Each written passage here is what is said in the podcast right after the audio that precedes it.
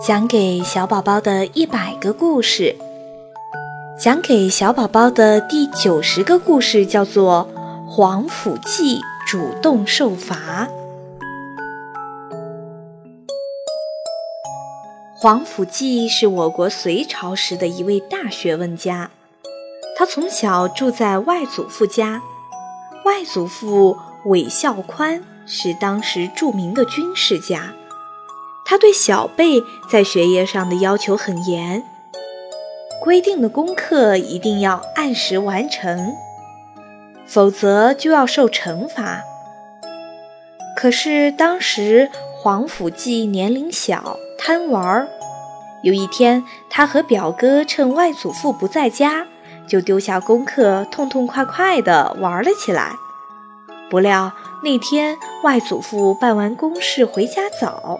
一查功课，发现两个孩子写的字都没有达到规定的字数，而且字迹潦草，要他俩背诵古文，又都支支吾吾背不上来。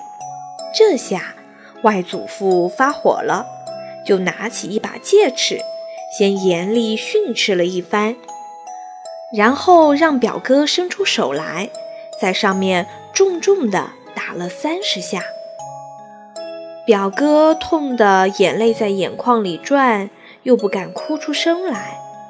在一旁的皇甫季看到了平时这么和蔼可亲的外祖父变得这样严厉，又听到外祖父一边打表哥一边说：“我不是不疼你们，我今天打你们，是要你们痛在手掌上，记在心里，好好学习。”不再荒废学业，他顿时体会了外祖父的一片苦心，甘心情愿准备受罚。可是外祖父打完了表哥，并没有打算打皇甫季，这是因为外祖父怜惜他从小没有父亲，年龄又最小，舍不得打他。这时皇甫季却勇敢地撩起手袖。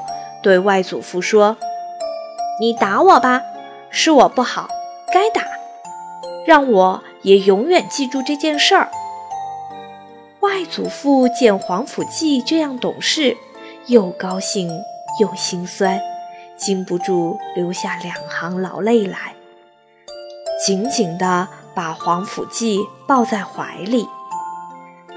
小皇甫季经过这件事情后。牢记外祖父的教导，刻苦学习，长大后成为了一名有学问的人。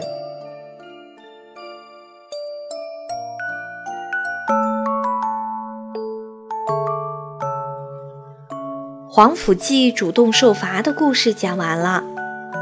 虽然外祖父很心疼皇甫季，而没有在他犯错时处罚他。但是他并没有受用于此，主动请罚。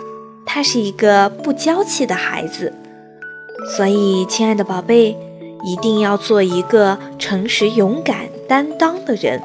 遇到事情能够自我反思、认识错误的人，这样才能让人幸福、惹人喜欢。好啦，亲爱的宝贝，晚安。